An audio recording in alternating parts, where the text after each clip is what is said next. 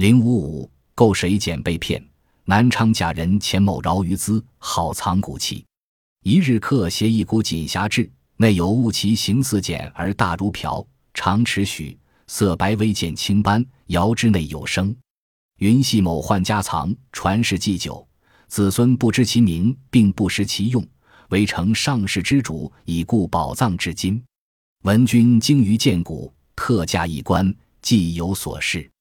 前因笑置之。月日有同好某来访，前言及之。某曰：“长官义务志在元桥山有水蚕，长七寸，色黑有鳞角，以霜雪覆之，然后作茧。茧长一尺，纤维纹锦，入水不如，投火不燎。唐尧时海人献之，竟以为腐符。此其事乎？若然，真无价物也。”前简书月之粮食，乃邀客欲破茧以验，客不可。前曰：验之若何？愿以千金为赠，否则亦以蜀间之直肠之可乎？客遂伤于物主，亦既定，乃破之。内果残蜡，色纯黑，鳞角可辨，入水不如。客曰：今为投诸火矣。两家其误会。物主请至千金于前而后验，石某亦在座，思谓前曰：“今已是蜀端，量非伪物，何简绝直而不敬其验乎？”前然其说，遂以半价得之。既得视为至宝，终亦不敢入伙。后有谢其谋，伪物是伪为入水不如者，徒以白蜡也。客与某则商通在先，借此以欺钱一人耳。南昌的商人钱某非常富有，喜欢收藏古器。一天，有位客人拿着一个古锦匣子找到他，匣子里有种东西，形状像茧，却跟瓢一样大，有一尺多长，颜色微白，又见点青斑。用手摇时，里面有声音。客人说，这件宝物是一位官宦的家藏品，传世了很久，他的子孙都不知道他的名字，也不知道他的用处。只能遵从上辈人的嘱托，把它宝藏到现在。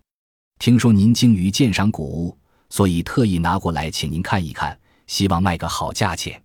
钱某一笑，把它放在了一边。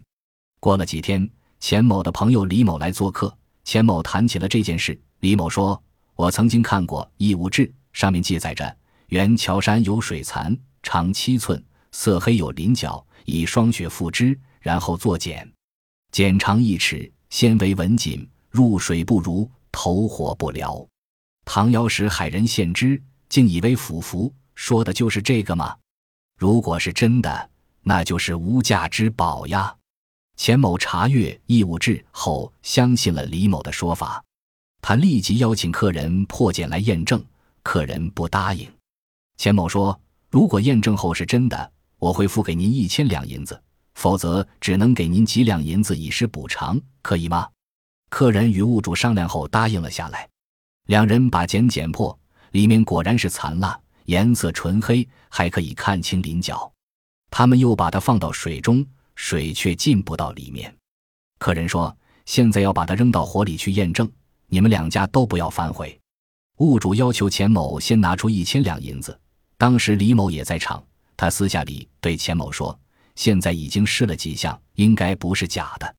为什么不跟他讲价钱，要了这件宝物，也不用再验了？